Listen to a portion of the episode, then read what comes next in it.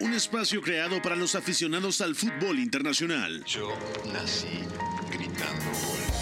Un proyecto radiofónico informativo, analítico y reflexivo, No tengo nada de original. en el que un grupo de periodistas repasan la actualidad del fútbol en cada rincón del planeta. Todos los bebés se asoman al mundo gritando.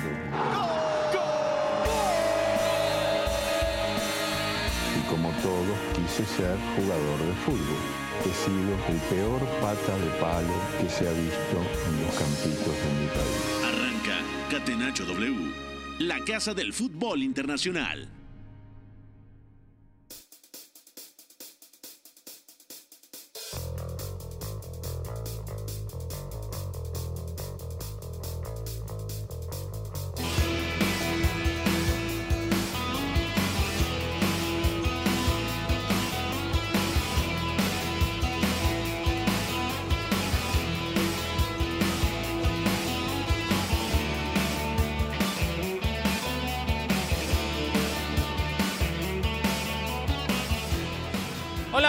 Arrancamos Catenacho W, amigos de W Deportes de la cadena W para platicar del fútbol internacional. Partidos, sí, aplausos para todos, partidos que se han efectuado o se están efectuando en este momento, en este martes 17 de enero del 2023, porque se está jugando la Copa de Italia, donde en los octavos de final Napoli y Cremonese están igualando de momento a dos y se van a disputar los tiempos extras con Johan Vázquez en la cancha. Así que buenas noticias para el ex defensor de los Pumas, quien parece que con el cambio de técnico ha tenido mucha más confianza. Sabíamos que algo así podría pasar, pero no tan rápido. En eh, la FA Cup, el Liverpool despachó a los Wolves de Raúl Jiménez, donde sí, el delantero mexicano tuvo eh, bastantes minutos, sin embargo, su equipo fue eliminado de las- por las manos de la escuadra de Jürgen Klopp en una sola anotación, la que marcó el rumbo de este juego. Estaremos platicando de esto y más en la siguiente hora. Agradecemos a Fo en la producción, a Cala en los controles. Hola. Y de este lado de los micrófonos, con el placer de siempre, Gustavo Millares para presentar al equipo de trabajo de Catenacho W. Beto González, ¿cómo te encuentras? Muy buenas tardes. A ver, saluda algo similar a Cala, a nuestro operador. Hola Gus, ¿cómo estás? Abrazo para ti, para Cala, para Fo, para Oscariño, para Iñaki, que no sé si vaya a aparecer hoy, a toda la gente que nos escucha. Eh, hola Cala, porque se lo debía, evidentemente. Sí. Hola. Pues muy contento de estar. Hola, muy bien, me, me encanta porque aparte te lo encuentras en persona y, y te lo dice, entonces, no sé, yo lo quiero mucho y la verdad, pues hay mucho que platicar. Raúl Jiménez deja un buen partido en la derrota del Wolverhampton. Eh, Johan Vázquez, que en este momento está por encarar el tiempo extra en el Napoli Cremonese. Y también tenemos varias cosas que hablar, noticias que me ponen muy feliz, me emocionan, pero como dice el dicho Gus, que del plato a la boca se cae la sopa, ¿no? Entonces vamos a ver qué pasa. Exactamente, ¿no? Y todos quieren a Cala, es como un oso de peluche enorme, ¿no? Como de 1,95, no sé cuánto mide, por eso todos, lo, quieren. Derraman amor porque está bastante pachoncito. También presentamos a Oscar Mendoza, bienvenido, Informe Mendoza, a este programa. Hola Gus, un saludo para ti, para Beto, para Iñaki, para toda la gente que nos escucha. Bueno, muy contento de ver a Johan Vázquez de vuelta en acción con el Cremonese. La llegada del nuevo técnico, David Ballardini, le ha, le ha caído bastante bien. Ya platicaremos de cuál es su relación eh, desde antes de este momento y eso y más, eh, porque también hay noticias en clave fichajes. Y también porque el público y sobre todo Beto González lo pedía, Iñaki María está una vez más en el Catenacho W. Buenas noches hasta Segovia, Iñaki. Muy buenas. Yo hoy vengo con el ánimo de club, de decir, yo me he encontrado un partido que ya he visto, porque esto de repetir los Liverpool-Wolverhampton, quiero decir, este partido ya se jugó hace 10 días, así que yo creo que no deberíamos ni de hablar de eso, lo que pasa es que como tampoco hay mucho, vamos a, vamos a meterle un poco el diente para que no se enfade el profesor González. No, ya, ya se enojaron todos aquí porque pues estuvo Raúl Jiménez y José Sá, yo creo que también quiere olvidar como tú este partido, ¿no? O sea, es el, es el que menos se quiere acordar de ese tanto que le marcaron, que digo, puede ser exagerada la crítica, pero que ya todo pasado, pues es el, el único tanto que marca la diferencia y donde sí creo, después ya opinarán ustedes si tuvo o no que ver el cancerbero portugués, uno de los tantos portugueses de estos Wolves. Vamos a arrancar con la pregunta del día. La pregunta del día.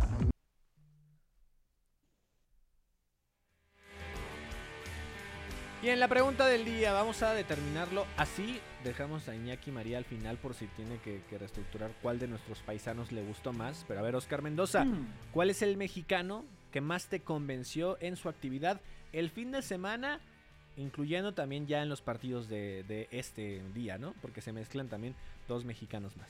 Bueno, yo me voy a quedar con César Montes. Para mí, su puesta en escena con el español ante el Getafe fue muy potente, muy autoritaria, conformando una línea de tres junto con Leandro Cabrera y también con Fernando Calero, un equipo que eh, fue muy dominante, sobre todo en el juego aéreo, y gracias a César Montes en, en gran parte, porque además el futbolista ex de Rayados jugó los 90 minutos y tuvo un duelo bastante complicado, tanto contra Borja Mayoral como contra Enes Unal.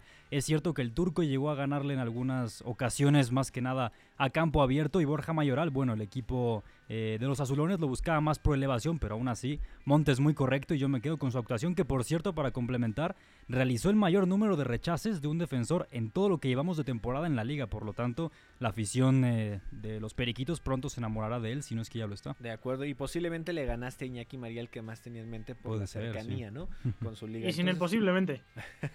A ver, mejor vamos ya con Iñaki antes de que le ganemos a otros jugadores Mm. y dinos cuál fue tu jugador mexicano favorito Iñaki María del fin de semana y por qué Oh, Luis Romo. Jordan Carrillo también puede elegirlo Iñaki, ¿eh? Ah, muy bien. Luis Romo Hombre, o sí. Jordan Carrillo, Iñaki. O puedes omitir respuestas si gustas, no pasa nada. Si me sacáis a la palestra lo de Luis Romo, no sé argumentar por qué, pero adelante con ello, claro que sí. O Uriel Antuna, que también tiene apellido molón. No, ya me quedo Mejor con no veas el partido de Luis Romo, ¿eh? El sábado jugó espantoso. No, pero porque a ti no te gusta Luis Romo, Beto. No sé muy bien por qué, pero no. Creo, eh, Es que juega en Monterrey. Por eso. Mm, mm. Decía que César Montes eh, tiene un partido bastante solvente, este que sí que me lo vi entero. A ver, el Getafe ac- ataca como ataca, es un equipo muy directo, balones largos a Enes Unal, Mayoral y que la doble punta rasque. Partía con ventaja para ganar ese tipo de duelos. Eh, en cuanto a número, pues ya ha dicho Oscar, la actuación eh, impepinablemente mm, mejor o más alta de, toda la categoría, pero cualitativamente creo que fue un partido correcto. Tampoco para tirar cohetes, tampoco creo que estuviera especialmente exigido, pero sí, sí, estuvo solvente para haber llegado hace apenas dos, tres semanas. Creo que actuación potente porque el resto, lo de Memo Ochoa creo que no nos da y el Chucky Lozano entró sobre la hora, como decís vosotros. Sí, y hoy que no estuvo precisamente el Chucky Lozano, ¿no? Por eh, cuestión eh, de suspensión en este partido que sigue su curso entre Napoli y Cremonese.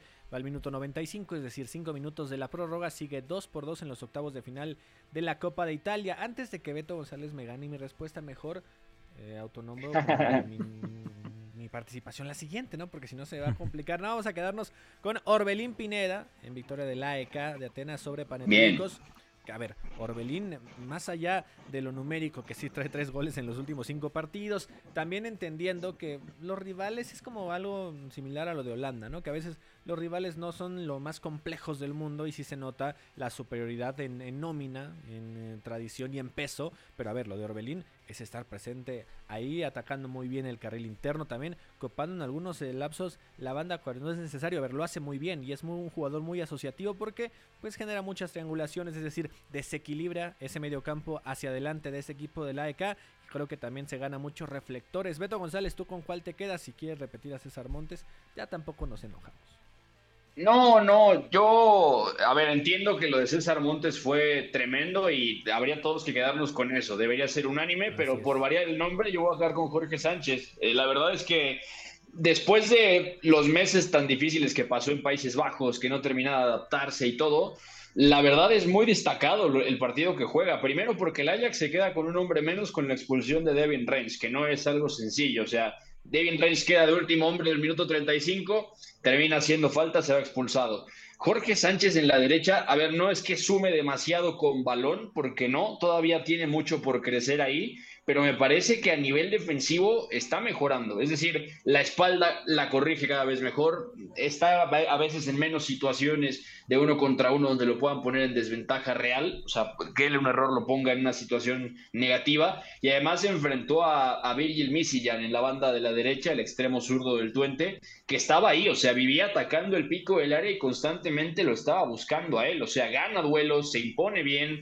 y sobre todo me parece que está empezando a mostrar una solidez que sabíamos que podía alcanzar, pero sabíamos también que necesitaba tiempo. Entonces, con todo ese contexto, a mí me parece que es una buena noticia, también porque el Ajax no termina por carburar del todo, ¿no? Estamos hablando que apenas hace cinco días el Ajax se ve eliminado de la, de la Copa de, los Países Bajos y que además no tiene una racha demasiado positiva en, en clave de. Entonces, buena noticia lo de Jorge Sánchez. Y que también eh, se mezcla con las declaraciones y la forma en la que trascendieron de Jorge de decir el idioma ha sido una barrera y, tal cual creo que se sincera, digo, poco a poco esa adaptación, el entender más el entorno, el adecuarse a un nuevo nivel de vida, el tener más gente a la cual pueda acercarse, más amigos, lo que tú me digas, tiene que ir incrementando el nivel, ¿no? Pero habla de que, de que el no hablar ni el holandés, obviamente, ni el inglés, claro, que ha entorpecido ese proceso de adaptación donde ya por lo menos dio un paso diferente este fin de semana. Vamos a empezar por el fútbol español porque en Italia continúa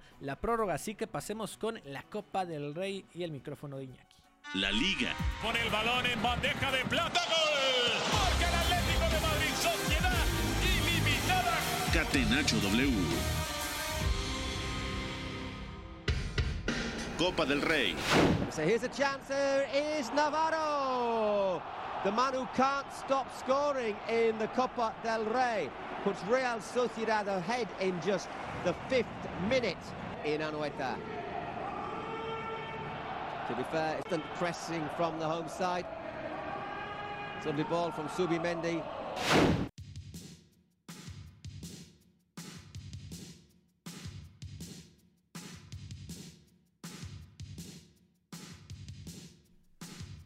Escuchábamos ahí la anotación, la única de este partido entre Real Sociedad y Mallorca, octavos de final de esta Copa del Rey, donde Robert Navarro fue el encargado de marcar la única anotación al minuto 5 y que le ha dado el pase precisamente al equipo Shirurdin a la siguiente ronda de esta Copa del Rey, compañeros. Donde, a ver, entendemos por ahí, Iñaki María, que se juntan muchos partidos, que se prestan las copas de Inglaterra e Italia, no hablamos mucho el ya estamos poniendo excusas ¿eh? para decir que no lo hemos visto. No, es que no hablamos el fin de semana incluso de la liga, ¿no? Porque no nos dio tiempo como tal de hablar de algunos cotejos que se llevaron a cabo ahí. Pero la Real Sociedad termina avanzando como ha pintado para ti. Sé que obviamente tus ojos estaban en otros eh, partidos. Este presente de la Real Sociedad donde, pues a ver, lleva una muy buena racha con seis partidos en fila ganando, ¿eh? contando todas las competencias está en el mejor momento de su historia por números. Eh, al menos en una primera división nunca había tenido estos números. Y a nivel de sensaciones, el equipo da la sensación de que sabe a lo que juega. Eso ya lo sabíamos. Y que además es definitorio porque en las áreas se está imponiendo que era el hándicap de la temporada pasada. Y además se le podía poner un doble mérito hasta ahora. Y es que no contaba con varios jugadores importantes. Umar Sadik, Mikel Oyarzábal por lesión. Bueno, pues el capitán Mikel Oyarzábal ya ha vuelto y ha vuelto bastante bien. ¿eh? He tenido el partido de fondo, no sé detalles de eh, indagar un poco más en lo táctico, pero a nivel físico se le ve con ese puntito de, chispa em, móvil en esa delantera junto a Alexander Sorlot, que es otro delantero que llega en un muy buen momento, así que eh, positivo yo creo para la Real Sociedad ver que incluso con rotaciones, porque hoy titulares como tal, había algunos, Miquel Merino, Zubimendi, Bryce Méndez, Sorlot, Lenormand, pero más o menos la mitad del equipo era alternativo. Y con esto, teniendo que llevar el peso del partido contra Aguirre, que ya sabemos que ahí el Vasco es de ceder la iniciativa y de esperar un poco más en altura media o bloque bajo, ahí la Real Sociedad ha encontrado rutas, no ha tenido excesivas ocasiones, pero sí un par, donde filtra Zubimendi y donde Robert Navarro,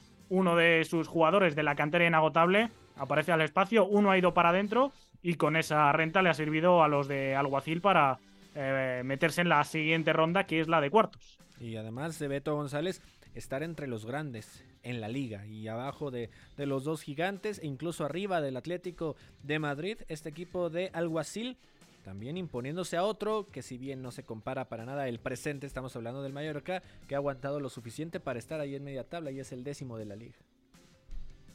Sí, sí, de acuerdo. Lo interesante, digo, este partido yo no lo vi sinceramente, pero lo interesante y, hablando un poco en términos generales de la temporada de la Real Sociedad es justo lo que dice Iñaki, es llegamos a mediados de enero y la Real Sociedad apenas ha recuperado realmente bien a hombres que le hacían falta, hombres que le dan sentido al sistema de Manuel Alguacil. Y la verdad es que esto tiene gran mérito, sobre todo si pensamos que en años anteriores ya habíamos visto este, este nivel de la Real Sociedad, sí al arranque de temporada, sí llegando a la mitad, pero luego cayéndose, hablando un poco todos de, es muy bueno el equipo, juega muy bien, pero la plantilla va algo corta, le puede hacer falta gente. Ahora tiene más personal, pero además es que están respondiendo bien. O sea, a mí directamente me gusta mucho porque es un equipo muy reconocible, evidentemente sabe a lo que juega, pero es que además todos están respondiendo bien. O sea, Así Yarramendi incluso ha tenido un buen partido recientemente contra Almería. Miquel Merino sigue jugando bien. El hecho de que esté David Silva en la punta de ese rombo también cambia muchas cosas. Suimendi, que cada vez se viene hablando más de él para clubes eh, top 3, vamos a llamarlo, lo mismo, ¿no? Es decir, también los delanteros, o sea, Mohamed Alichó, Sorlot, Cubo que juega de segundo punta en el rombo, o sea, mm. directamente el equipo ha, ha rendido muy bien, ¿no? Todos han respondido y esto, la verdad, tiene un sello de, directamente llamarlo alguacil porque se han metido todos en esa dinámica. Y sí es cierto que al equipo le puede hacer falta un puntito de calidad en la, en la línea defensiva, pero también incluso están respondiendo. Por fin se mezcló todo, toda la, digamos, todo lo puso junto a la Real Sociedad y ahora estar en cuartos de Copa del Rey, bueno, la verdad es que e, es un, es un gran tema, no es un gran mérito y evidentemente ganarle al Mallorca del Vasco, que sabes cómo va a jugar, que sabes que va a ir directo y te va a esperar abajo, pues abrirlo es un reto y lo han conseguido hoy. Vamos a Déjame añadir un matiz porque hablamos muchas veces de la Real Sociedad como un equipo asociativo, de triángulos, de meter rombo en medio campo, dinámico. Todo eso es verdad. Pero es que además es un equipo muy incómodo porque viene de ganar el derby, que no hablamos de él porque ayer no nos dio la vida, pero ganó al Athletic Club a base de robos, un poco como el partido entre el Real Madrid y el Barça, que el Barça sí jugó bien con la pelota, pero como fue efectivo fue a partir del robo y la, transición con el equipo rival eh, descolocado. Bueno, pues la Real Sociedad es otro equipo que presiona alto, es enérgico, presiona bien, cuando va arriba van todos a una, cuando toca meterse atrás también puede resistir, como lo hemos visto, por ejemplo, en el partido contra el Manchester United, sin ir más lejos, que sigue dejándole secuelas a Beto Memo y compañía. Así que es un equipo que se adapta a todo tipo de contextos y que tiene mucho más trabajo sucio del que se dice. Pasemos con el otro partido, Sevilla. También avanzó y un resultado que sabe a gloria.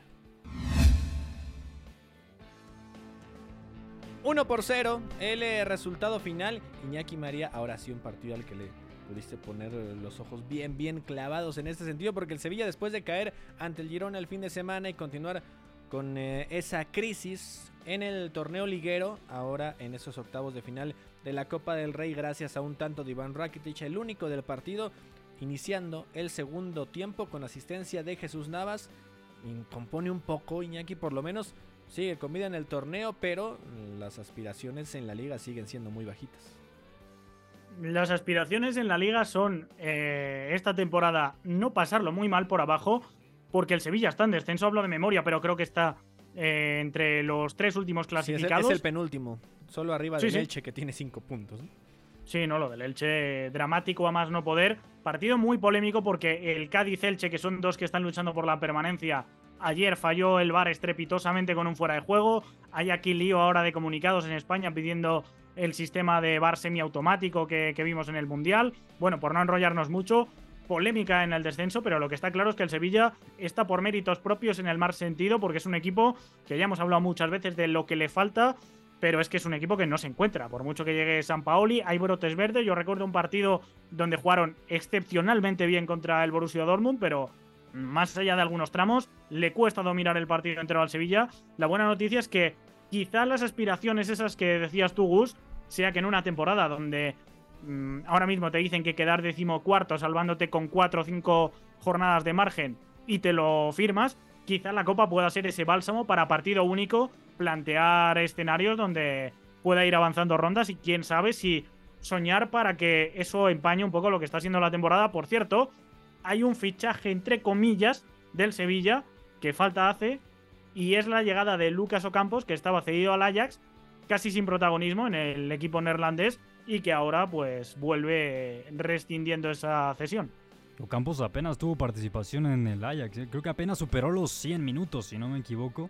Y en este partido del, Sevilla, yo diría también que la Alavés mereció más, sobre todo si miramos la actuación de Marco Dimitrovic, el arquero serbio. Nos dice también bastante que el conjunto local posiblemente mereció al menos un empate y así prolongar un poco este compromiso porque además eh, hizo más disparos, 15 disparos y miramos las estadísticas y eso es bastante revelador y también nos deja eh, la conclusión de que el Sevilla todavía no levanta del todo este mal momento. Y para ir cerrando este tema del fútbol español, Beto González, también platiquemos un poquito del juego de Atlético de Madrid.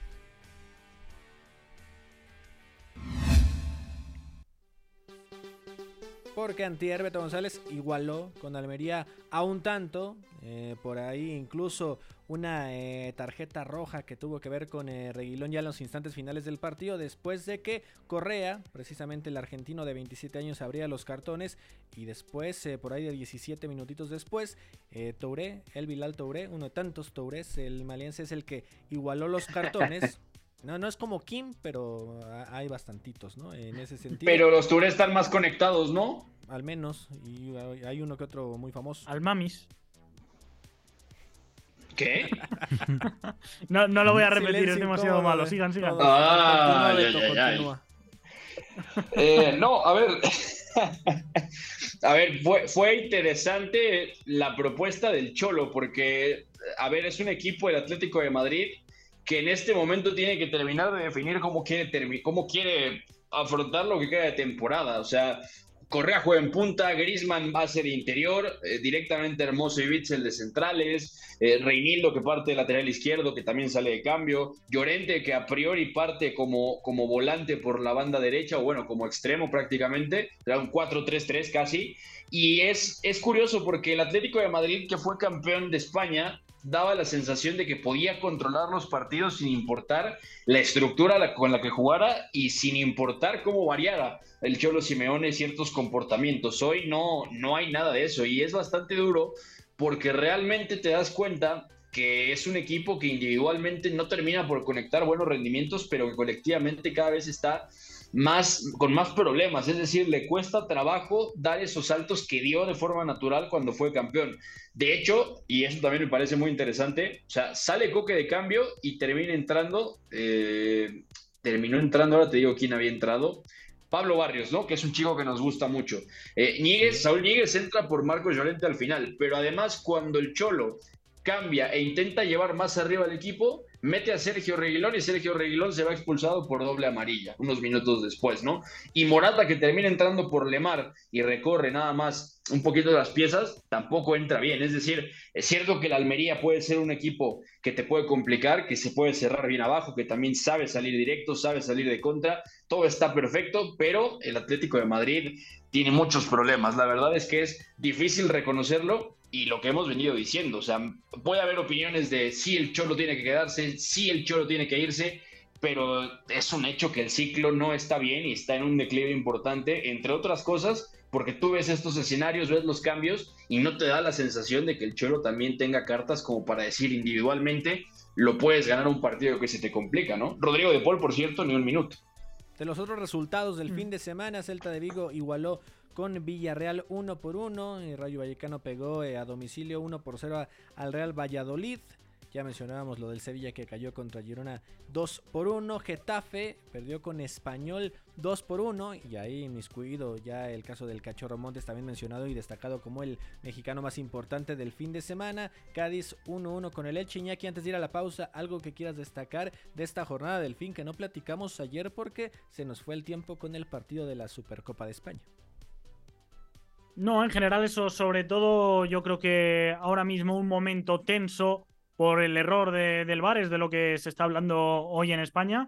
Eh, por indagar un poco más, un comunicado de, la, de los árbitros, del Comité Técnico de Árbitros concretamente, pidiendo la herramienta del VAR semiautomático. Actualmente esto no es posible porque los únicos estadios que tienen la implementación para eh, poder desarrollarlo son los que juegan Champions. Hablo de memoria, pero me suena que en la Champions, a partir de esta ronda de eliminatorias, sí que se va a hacer con este modelo, que fue el que vimos, como decía, en el Mundial. Lo que probaron también en Arabia Saudí en la Supercopa, pero claro, al ser fuera de España eran otros estadios. Y, en Copa del Rey eh, está previsto también para la final, así que bueno, en la hoja de ruta en España es tirarlo un poco por, por esa vía, pero de momento, pues el Cádiz, que se siente claramente perjudicado que le empataron a falta de 10 minutos para el final con un gol eh, ilegal y que el presidente está que trina y está cargando sobre todo contra Tebas y eh, perdón, contra Rubiales, que es el presidente de la Federación Española de Fútbol y compañía, diciendo que mientras ellos se preocupan de llevar la Supercopa a Arabia Saudí y mm, dejando caer que todo eso es para trincar comisiones, etcétera, que no se están atendiendo los principios básicos de, de- del fútbol español. Así que bueno, eh, día tenso, día poco de hablar de tácticas y 4-3-3 es aquí. Vamos a una pausa y regresamos para platicar un poquito de Francia, de Inglaterra y también de Italia que continúa 2 por 2 el partido entre Napoli y Cremonese en la Copa. Ser también la consecuencia de una superioridad moral, no solamente futbolística. Si en el triunfo no están implícitos los recursos, si los recursos nos dan igual, estaríamos dándole a la sociedad un mensaje terrible. Somos la resistencia. Catenacho W. La casa del fútbol internacional.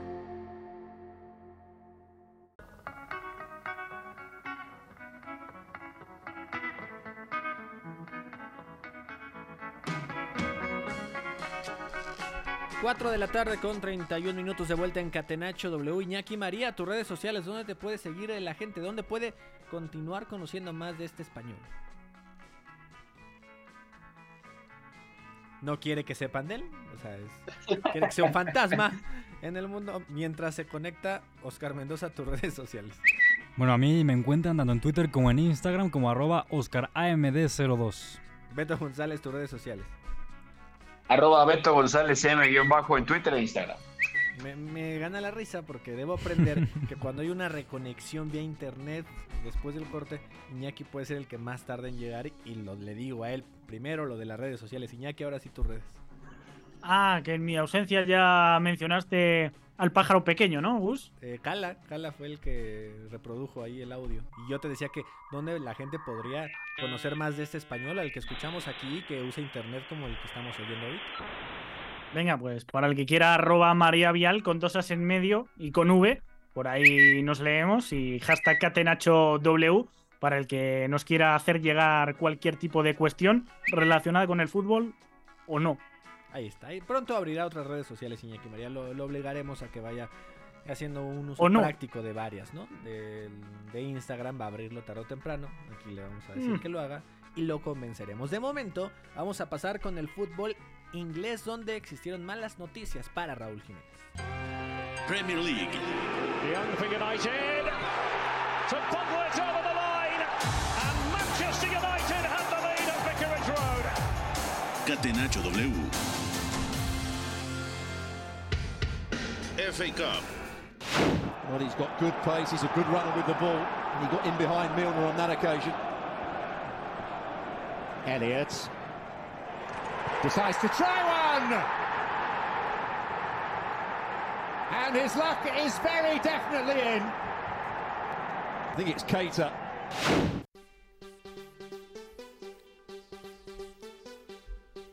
Raúl Jiménez fue titular en esta derrota de los Wolves ante Liverpool en la FA Cup y decía malas noticias porque a pesar de que arranca, ya el equipo del Lobo Mexicano se ha quedado eliminado de las dos copas alternas, ¿no? Bueno, de las dos copas, mejor dicho, porque había perdido hace dos partidos contra el Nottingham Forest, como tal en la Copa de la Liga, y ahora es eliminado en la FA Cup por este Liverpool, que si bien no convenció durante todos los minutos, creo que se mostraron cosas diferentes para aguantar un resultado, un mediocampo por lo menos más sólido. También los Wolves creo que han ido mejorando eh, ya con Julen Lopetegui al mando y el Liverpool que arrancaba con el línea de cuatro con Simicas de un lado y con Milner como lateral derecho, con AT y el tema de Joe Gómez como los centrales en el medio campo, Baxetich acompañado de Keita y de Thiago Alcántara que tuvo un buen partido, Cody Gakpo la oportunidad de arrancar en la delantera de este equipo. También eh, con Harvey Elliott, que fue el que marca la única anotación donde Josesa estaba adelantado, digamos, en ese contragolpe, en esa jugada a velocidad, donde no se coloca bien y un disparo que iba a media altura, no tan potente y muy pegado al centro. termina por poder hacer muy poquito el arquero portugués y queda eliminado esta escuadra del Lobo Mexicano. Beto González, ¿cómo viviste este partido?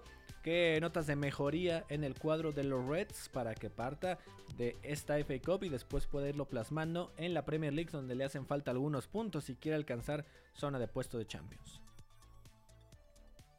Honestamente nada. A mí cada día me parece peor como defiende el área. Y esto ya es algo sistémico, colectivo, no importan los nombres, o sea, realmente es un tema colectivo muy fuerte que no, no le están encontrando la vuelta a Jurgen Klopp, Pepin Linders y todo el staff, o sea, hay una dinámica bastante negativa a nivel individual, claro, pero tampoco veo correcciones a nivel grande. Y eso sí le va a costar a Liverpool, el Brighton viene a hacerlo sufrir muchísimo, de castigarlo a placer el fin de semana y hoy realmente el Wolverhampton, si hubiera estado un poquito más preciso en el área y también llegado al último tercio, estaríamos hablando incluso de la eliminación de Liverpool. Obviamente eso es fútbol ficción, es algo que no pasó, pero el Wolverhampton no jugó para perder el partido. Si bien es cierto, sí sufrió un tramo del primer tiempo, unos 10 minutos, 12 minutos quizá, donde Liverpool lo presionó muy arriba, lo presionó bien, y José Sá incluso tiene que tirar un balón a tiro de esquina, luego, luego, cuando viene la pelota hacia él, porque justamente se pone nervioso, ve a todo mundo emparejado y dice, no me quiero arriesgar, ¿no? También tiene unas salidas por ahí bastante erráticas, eh, muy blandas, flojas, cediendo incluso algunos rebotes, en alguna ocasión le hacen falta, pero en general eh, no, no está bien el arquero portugués. Y luego, a ver, realmente el partido de Jiménez me parece positivo. O sea, Raúl parte de la punta y juega muy libre a lo ancho del campo ofreciendo apoyos, se acerca mucho a Dama también. También lo buscaron en juego directo, que es donde menos me gustó. Sí lo vi un poquito errático en algunos controles y en alguna intención también de descargar de primera, pero cuando lo buscaron por abajo, realmente me gustó. O sea, sí dejó cosas de calidad, se asoció, logró que el equipo se asentara más arriba y fue a partir de él que luego también pudieron progresar. Pero ya lo decía, o sea, eh, un poco lo que es Adama, mano a mano, que Ryan Ignorí, que normalmente era carrilero, juega como un volante por la izquierda, acompañado de Johnny Otto como lateral izquierdo, sí siento que, o me quedó la sensación de que le faltó algo más al Wolverhampton para atacar por banda y llegar dentro. Rubén Neves tiene las llaves del equipo, o sea, directamente hoy es el que da el primer pase, hoy es quien comanda la salida, gira mucho el juego con balones largos. Eh, entró Mateus Nunes de cambio, el que jugó de titular fue Joe Hodge, y me gustó lo del chico Hodge, sobre todo porque tiene ese sentido para juntarte al equipo, y Joao Moutinho evidentemente apareciendo entre líneas, pero claro, tienen que venir los cambios, eh, Jure Lopetegui tiene que ajustar y mete a la gente titular. Entra Daniel Podense, entra también el propio Mateus Nunes y estuvo cerca el, Wolverhampton de generar una jugada de gol. Pero claro, Harvey Elliott se encuentra libre, una buena asistencia de Thiago, le da mucho espacio el equipo, el equipo de West Midlands y a partir de ahí pues concede el gol, ¿no? Entonces, mal el Liverpool logra sacar la victoria encerrado atrás y el Wolverhampton sí acusó un poquito la falta de calidad. Entró Diego Costa, entró también Mateus Nunes eh, Mateus Nunes ya lo dije, Mateus Cuña, y al final no pudieron generar nada eh, de, real peligro, vamos, un remate que exigiera a Comín Kelleher, porque tampoco lo logra por fuera, pero Diego Costa también tiene un nivel que la verdad es bastante pobre, y Mateus Cuña, Mateus Cuña bien, pero me parece que todavía le falta ese puntito de adaptación y compartió unos minutos con Raúl Jiménez. Si volteáramos Oscar Mendoza hace tres años, los que arrancan hoy como parte de ese ataque de los Wolves como Raúl Jiménez y Adama Traoré eran los habituales y en un gran momento. Ahora no son los protagonistas de este equipo, ¿no? Y tan solo Adama Traoré de, los últimos nueve juegos ha tenido más de 45 minutos solo en los dos partidos contra Liverpool. Este replay que no quiere hablar mucho Iñaki María y el, y el partido pasado, ¿no? Que parecía que era el bueno, se da el empate y demás. Hoy Adama Traoré creo que se nota un poco más participativo. Raúl Jiménez de igual forma, creo que tiene un mejor partido de las caras que venía mostrando en los últimos eh, juegos. Pero no sabemos si le va a alcanzar para ya simplemente con la Premier League tener los minutos que quisiera el mexicano.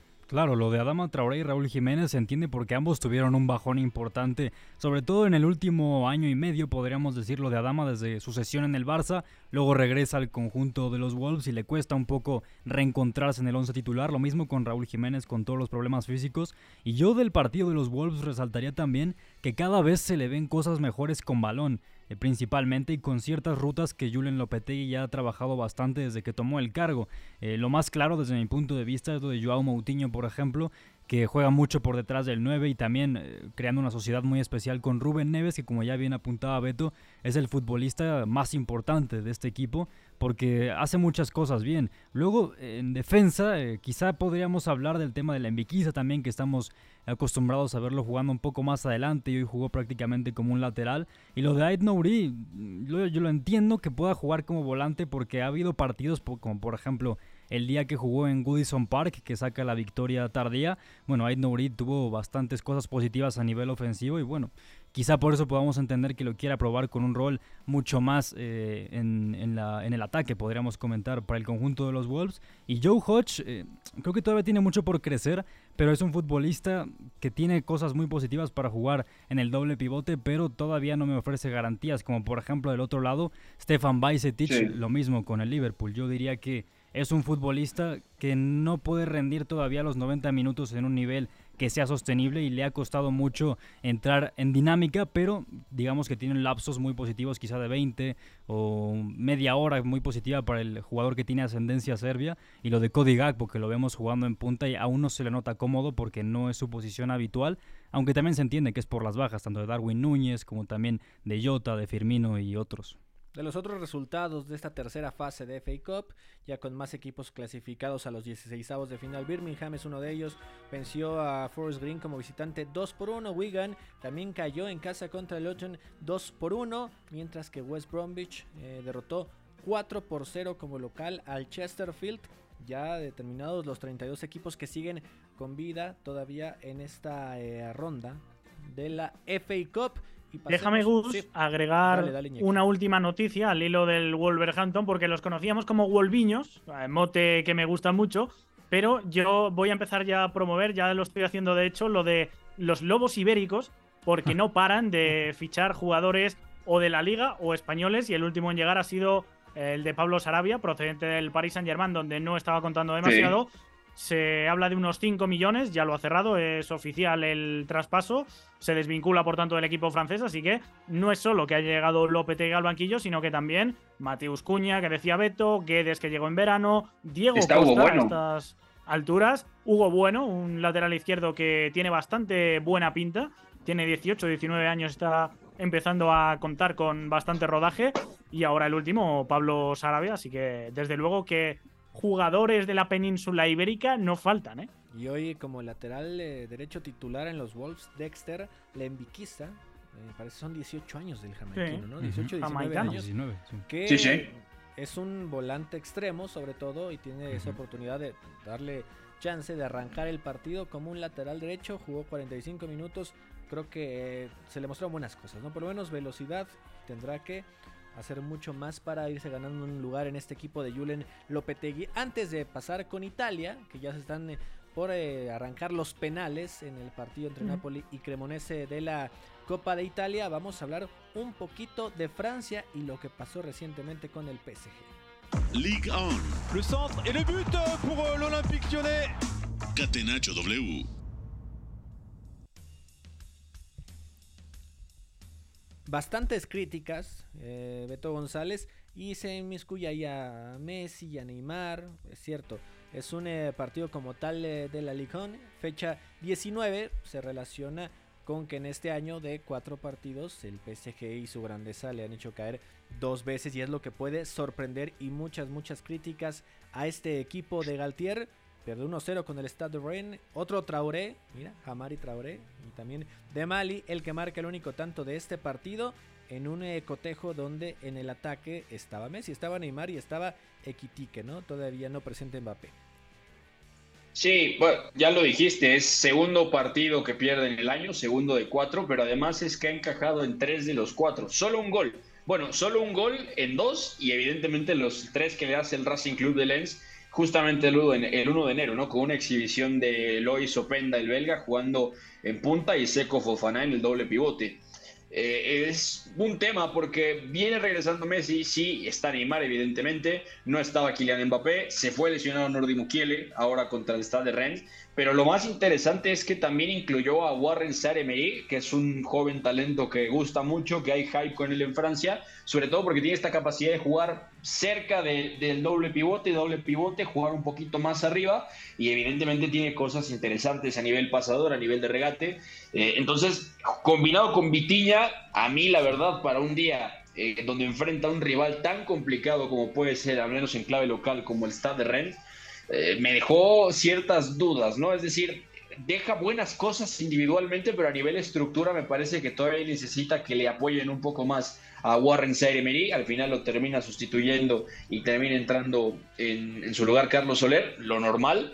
También tiene que entrar Fabián Ruiz por Vitiña, pero el Paris Saint Germain no está jugando bien realmente. O sea, no es que jugara excelente antes del Mundial, pero tampoco es que en este momento esté brillante o esté muy, muy claro, muy lúcido, ¿no? Ya sabíamos que es un equipo que pese a ciertos cambios de estructura, el 3-4-3 que ha usado antes Galtier y el rombo en el centro del campo 4-3-1-2, sigue siendo un equipo que depende mucho de cosas individuales de los jugadores que tiene, ¿no? Y evidentemente si tienes ese tridente arriba, las cosas son diferentes. Hugo Equitique ha tenido mucho rodaje empezando el año. Ah, me parece que ha dejado cosas bastante interesantes, mezclando también el 1 de enero contra el Lens con Kylian Mbappé en la doble punta, pero le falta algo a este Paris Saint-Germain y no sé qué tanto lo pueda recuperar, al menos ahora en, el corto plazo, ¿no?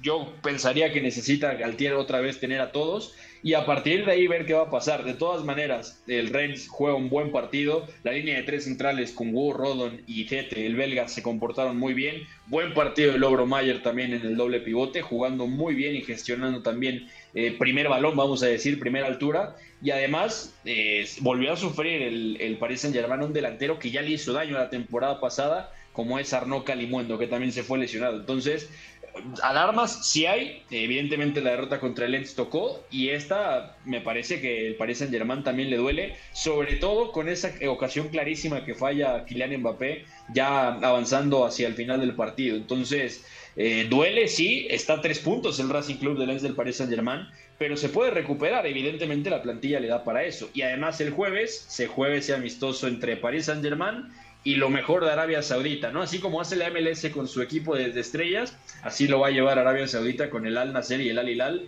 para un amistoso que es a las 11 de la mañana, por si no tiene nada que ver el jueves. Exacto, de eso estaremos platicando mañana, ¿no? A ver, y Oscar, Oscar Mendoza, sé que tu mente y tus ojos están clavados en tu computadora porque Johan Vázquez anotó el penal que le tocó cobrar en la Copa, pero dentro de esta versión del PSG donde sí en el segundo tiempo ingresan Kylian Mbappé, donde ingresa Hakimi, Soler, Fabián Ruiz, Renato Sánchez, con este plantel es donde más cala, ¿no? Que se presenten este tipo de resultados. Eh, sí, o cuando uno mira los recursos que tiene Christophe Galtier en el banquillo, realmente es para pensarse por qué este equipo no carbura bien. Pero más allá de esta derrota contra el Rennes, a ver, los partidos que ha ganado el Paris Saint Germain en este 2023 los ha ganado con muchas complicaciones, como por ejemplo lo fue el día del Estrasburgo, ese 2 a 1 que acaba ganando con un gol en el descuento de Kylian Mbappé y llega muy al límite el Paris Saint Germain. Realmente no es que sea un equipo solvente, que sufre demasiado e incluso cuando tiene el balón parecería incluso por momentos un equipo que es plano, que le hacen falta soluciones y requiere demasiado de eh, el uno contra uno de Kylian Mbappé o posiblemente una ruptura de Hugo Kitike que a mí de hecho me ha sorprendido bastante eh, en este primer tramo del año porque es un futbolista muy joven y que además en, en un ataque repleto de estrellas como Neymar, como Messi y el propio francés, yo diría que Kitike puede ser una opción muy importante y con mucha proyección de cara al futuro. Venía de tres goles consecutivos antes del partido contra el Rennes, de hecho. Sí. Además, ¿no? El problema natural, obviamente, no es él, ¿no? Y no. es individualmente toda la forma en la que pueden eh, enlistarse los nombres de este PSG. El problema es otro y es colectivo. ¿Cómo queda la tabla en Francia después de esa jornada del fin de semana? Tras 19 partidos, aquí, aquí sí todos han disputado sus 19 juegos. El Paris Saint Germain en la punta con 47, pero Lens está apenas 3 puntos abajo como segundo lugar. Olympique de Marsella 42 puntos. Mónaco con 37 en el cuarto puesto, es decir, todavía arañando ahí junto con el Stade de Reims precisamente los puestos europeos. Stade de Reims es el quinto con 37 unidades y es el momento de llegar ahora sí a Italia donde se siguen cobrando los penales, aunque creo que está cerquita ya de resolverse la Copa de Italia. Mm. Serie A. Milinkovic. Entro a cercare Immobile. Gol destro! battuto Bizzarri, la ribalta la Lazio. Catenaccio W. In vantaggio. Coppa Italia. Going for goal himself. Quite rightly, there wasn't a better option ahead of him. But meantime, Castagnetti has released Okereke. One against one with Ustigor. Okereke. And now Chofani. And what a chance for Pikil, who scores. Cremonese have the lead in Naples.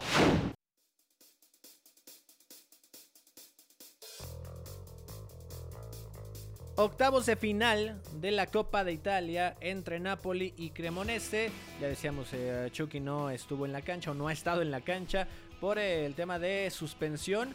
Y sí lo ha estado Johan Vázquez como defensa titular bajo las órdenes ya de Ballardini, quien acaba de tomar las riendas de este equipo de Cremonese. Oscar, te doy la palabra cuando esto está por definirse, cuando eh, ha quedado 2 por 2 el partido en el tiempo regular y en la prórroga no ha caído tanto alguno en la tanda de penales. Ya han marcado Politano, por un ejemplo, Simeone, Zielinski, falló Vodka para el Napoli. Y del lado del Cremonese, Johan Vázquez fue el encargado de cobrar el primer penal. Raso a la izquierda del portero, el cancerbero se tira hacia el otro lado, logra convencer y de ahí no ha fallado como tal Cremonese y está muy cerca, muy cerca de conseguir avanzar eliminando al Napoli. Oscar Mendoza se está por cobrar lo que puede ser el último penal y Cremonese. Si queréis os hago spoiler, ¿eh? Ha marcado, ya, ahí está el spoiler, ibas adelantado 10 segunditos nada más. Cremonese avanzado, si es que no pasa nada extraño y no vayan a repetir el penal, Oscar lo ha logrado el equipo de Johan Vázquez. Sí, Félix Afenayán convierte el penalti decisivo y bueno, un Cremonese que sorprende bastante que se recupere de la inercia tan negativa de la que venía, incluso bueno, experimenta una racha muy negativa en la Serie A, incluso tiene que despedir a su pasado técnico y ahora llega David Ballardini que es una buena noticia para Johan Vázquez porque también lo recupera después de unas cuantas semanas sin estar en la convocatoria y en su primer partido lo regresa y no solamente eso, sino que lo hace titular como central zurdo en línea de tres. Y para mí Johan Vázquez eh, tenía muchas ganas de mostrarse desde el principio, incluso diría que por momentos se notaba incluso ansioso, por eso mismo ve la tarjeta amarilla, por el exceso de ímpetu que tenía al saltar para hacer el marcaje sobre Giacomo Raspadori que juega por detrás de Giovanni Simeone porque Víctor Osimhen empieza desde el banquillo que también, bueno, el nigeriano entró y convirtió su penalti en la tanda decisiva. Pero bueno, Johan Vázquez creo que es una actuación buena, eh, sin llegar a emocionarnos demasiado. Yo digo que es una actuación muy buena porque... Eh, como ya lo comentaba, es, es, bastante completo contra un equipo de mucha jerarquía, pero tiene ese puntito de ansiedad y de exceso de ímpetu que todavía le falta regular eh, y bueno, seguramente conforme pasen las semanas y tenga más minutos, irá controlando ese aspecto. Luego el tema de tener la jerarquía y también la valentía para tomar el primer penalti en una tanda decisiva de octavos de final, te habla muy bien de que tiene hambre y de que es un futbolista muy competitivo. En clave Napoli, yo diría que al principio se le complicó bastante, incluso le costaba controlar las transiciones del Cremonese, que de hecho el tema de David Okereke, el nigeriano, me pareció muy sorprendente la forma en la que comandaba esas transiciones para intimidar al espacio fue quizá la principal arma ofensiva del ahora equipo de Ballardini. Y bueno, un Napoli que comienza a reaccionar alrededor de la media hora de partido y es ahí cuando empieza a tener más dominio del área rival, que aparece Giovanni Simeone. El Gifelmas también tuvo un buen partido, ya había jugado, de hecho entró de cambio contra la Juve y ahora parte como titular y da un buen compromiso. En fin, es un partido que también se explica porque el Napoli dosificó bastante y por eso no pudo ser resolutivo a lo largo de los 90 minutos, pero en clave cremonese hay que estar a ver, hay que ser positivos, hay que ser optimistas, sobre todo con el tema de Johan Vázquez, porque seguro tendrá más minutos. Y es un golpazo, ¿no? Iñaki María para el Napoli, que si no pasa nada extraño en este semestre, estaría llevándose el calcio con una ventaja al momento todavía eh, sólida para llevarse ese escudeto. En la Copa está quedando eliminado, sí, con algunas concesiones en el plantel. El Cremonese lo ha echado al cuadro del Chucky Lozano, que no ha estado en este juego. Yo creo que el Napoli, si ya faltaran motivos para darlo como principal favorito a la Serie que yo creo que no, después de haber ganado con tal solvencia a la Juventus, que era el segundo y que venía con dinámica positiva a base de hacerse fuerte desde no encajar goles, en total creo que el dato es que eh, había encajado siete goles la Juventus en Serie A hasta el partido del Napoli, donde encaja cinco, y ahora vemos que al Napoli se quita un poco más de calendario es verdad que el Napoli, a diferencia de la Juventus, tiene compromiso Champions, pero bueno, a mí me da la sensación de que cruce bastante asequible contra el Eintracht en octavos. Veremos a ver hasta dónde llega el equipo, pero más allá de esa distracción, creo que va a tener varias semanas entre medias ahora para poder afianzar ese Por cierto, liderato. Gus, una cosa rápida. Sí. Del 11 que presentó Spalletti contra la Juve, solamente repitió ahora Meret en el arco. Eso también te habla de que tiene fondo de armario y que es una plantilla que tiene bastantes herramientas. Sí, que ahora no le alcanzó Beto González. ¿Tú cómo notaste a Johan Vázquez? No tenía participación en juego oficial, entendiendo que se atravesó el Mundial, obviamente, desde el 8 de noviembre, en la fecha 14, ante el Milan, precisamente donde igualó a cero el Cremonese. Sí, y es importante. Lo que puede ser que cambien las cosas a la mitad de temporada, ¿no? O sea, una mala inercia, resultados muy negativos, también un funcionamiento muy pobre directamente del Cremonese. Y llega David Ballardini a, a, digamos, a darle un espaldarazo de confianza a Johan, ¿no? Esto era lo mejor que le podía pasar y está mandado a hacer. Es decir, son cosas que no sabes si van a pasar, pero si te pasan, bienvenidas sean y me parece que Johan la, ha aprovechado bastante bien, ¿no? Sobre todo, yo diría, protegiendo a Coagliata a la espalda, lo he visto bien. Con balón, evidentemente el Cremonese no maneja balón, no es algo que, que le podamos medir, pero me parece que a nivel de duelos individuales eh, ha estado bien, ¿no? Sobre todo, también es cierto que al Gifel más le puede llegar a faltar un punto extra de regate y, todo esto, pero ha estado bien, o sea, entre que tenía que mirar eh, los movimientos de raspador y los apoyos de Simeone, que ahí estaba Mateo Bianchetti en el centro de la línea de tres, y luego el vigilar sobre todo al más, me parece que ha estado bastante bien. Johan ha ganado duelos, se ha impuesto por arriba, ha salido bien por abajo, eh, lo he visto con timing, lo he visto fino en varias acciones, evidentemente ha intentado lanzar varias veces, no ha salido bien, en, parte porque también el equipo no tiene la suficiente estructura todavía. Sí pero al menos saliendo en transición y filtrando uno que otro pase, también muy bien. Entonces, esto es cuestión de tiempo, pero también juega en contra tener la presión de revertir esa inercia súper negativa. Sí avanza el Cremonese, pero la prioridad sigue siendo salvarse del descenso y no sabemos si lo va a conseguir. De todas maneras, acaba la temporada y él seguramente vuelve al Genoa como está estipulado. De acuerdo, gracias Beto, estamos llegando al final. Gracias chicos, abrazo. Noticias importantes que comentaremos mañana. Jim Ratcliffe parece que quiere comprar el Manchester United. Venga, Oscar Mendoza, gracias. Gracias y mañana más partidos. Iñaki María, nos vamos. Venga, yo me voy también a cenar. Un ya, abrazo. Ya duerme. Se despide de ustedes Gustavo Millares, gracias a Fo y a Cala N en la operación técnica y producción respectivamente. Nos escuchamos mañana en Catenacho W. Saludos, hermano Aires. Bye bye. Hay una relación entre la práctica del cuerpo que se expresa en las manos y el cerebro, pero el fútbol ha suprimido esto, de modo que se trata fascinantemente de un ejercicio que nos devuelve en el tiempo a lo que fuimos en el origen, pero también una vez que nos aficionamos a este juego, nos regresa a la infancia, al niño que fuimos. Gracias por sintonizar Catenacho W. Entonces el fútbol es en ese sentido una maquinaria para regresar en el tiempo en un doble sentido. Por W Deportes, la frecuencia del fútbol internacional.